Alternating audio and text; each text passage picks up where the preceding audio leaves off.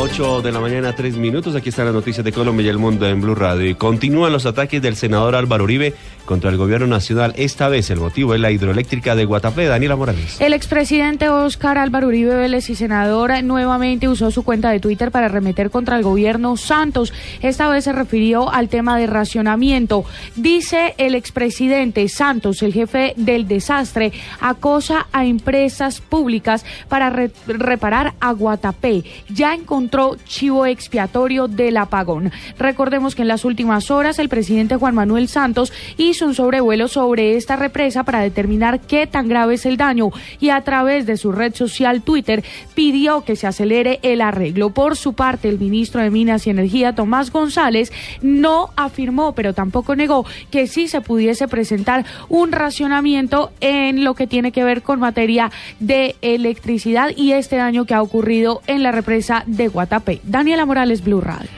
Gracias, Daniela. Y en las últimas horas se conoció que un soldado vestido de civil en el departamento de Bolívar ha ocasionado la muerte a tres personas y tres más resultaron heridas después de un ataque que ocasionó en una reunión. Los detalles los tiene Carlos Cataño. Tres personas muertas y tres heridas dejó el ataque a bala perpetrado por un soldado en el municipio de Montecristo, en el sur de Bolívar. El militar, según versión del presidente del Consejo, Elber Medina, estaba de civil, pero portaba su arma de dotación.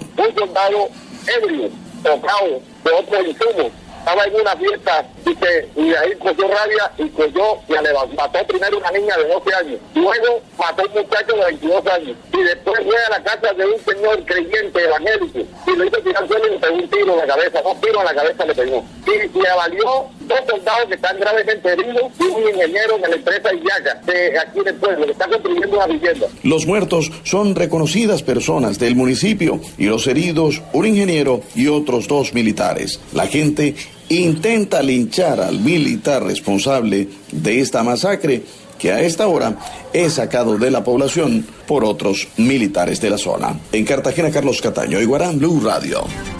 Gracias, Carlos. Y por reparaciones en la tubería, 35 barrios de la ciudad de Barranquilla y otros municipios de Puerto Colombia no tendrán de servicio de agua este lunes. La empresa AAA pidió a los habitantes ahorrar el eh, líquido durante este domingo. La información con Diana Espino.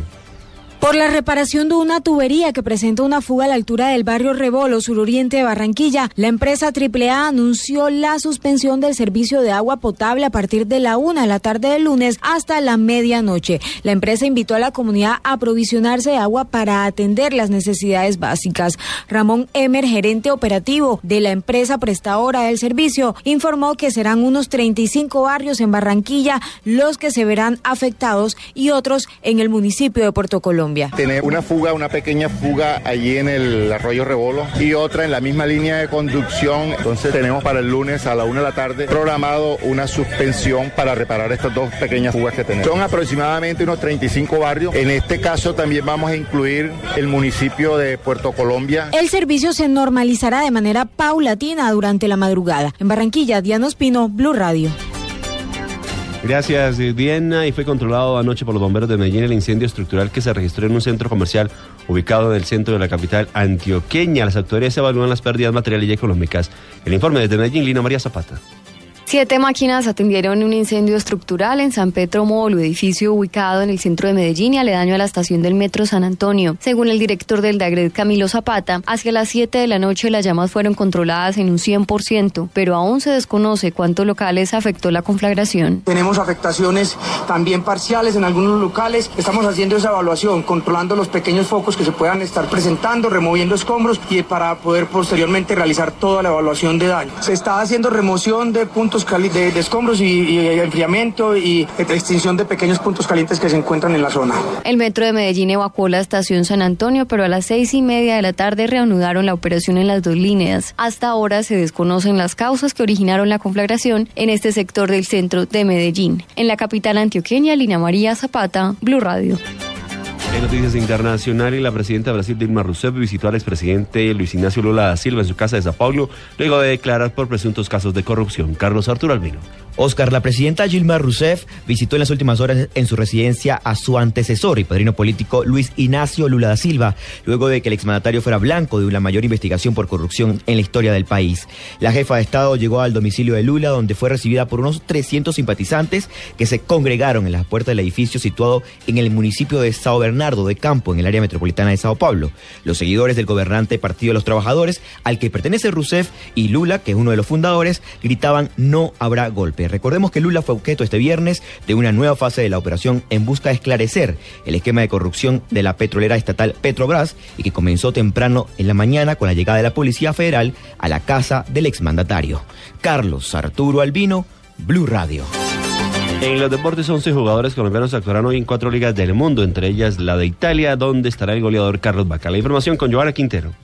Serán seis los colombianos que jueguen en simultánea en la Serie A del fútbol italiano a las 9 de la mañana. Juan Guillermo Cuadrado estaría con la Juventus que enfrenta al Atalanta. El Boloña de Camilo Zúñiga recibe al Carpi. Entre tanto, el Frosinone recibirá al Udinese de los colombianos Dubán Zapata y Pablo Armero. El Milan visitará con el goleador Carlos Vaca y Cristian Zapata al Sassuolo. Entre tanto, a las 2 y 45 de la tarde, el Inter con Jason Murillo visitará al Palermo. En la Liga de Portugal, a las 11 de la mañana, el Belenenses con Abel Aguilar jugará ante el Unao de Maeira. En la Bundesliga a las 11 y 30 el Mainz con John Córdoba visitará al Dance Mar. Y en la Liga MX en México, Pumas con Francisco Mesa y Luis Quiñones enfrentará al Cruz Azul del otro colombiano Aldo Leao Ramírez. Joana Quintero, Blue Radio. Noticias contra reloj en Blue Radio. A las 8 de la mañana, 10 minutos, noticias contra reloj, noticia en desarrollo. El Papa Francisco afirmó hoy que las cuatro monjas asesinadas junto a 12 personas en un ataque a una residencia de ancianos en Yemen son también víctimas de esta globalización de la indiferencia a la que no le importa nada. La cifra, al menos 47 personas murieron al estallar este domingo un camión bomba en los alrededores de la ciudad de Hila, al sur de Bagdad, según un nuevo balance entregado por las autoridades. Y quedamos atentos porque los jefes de Estado y de Gobierno de la Unión Europea se reunirán mañana con el primer ministro turco Ahmet Davutoglu con la esperanza de conseguir un compromiso oficial de repatriación sistemática de inmigrantes.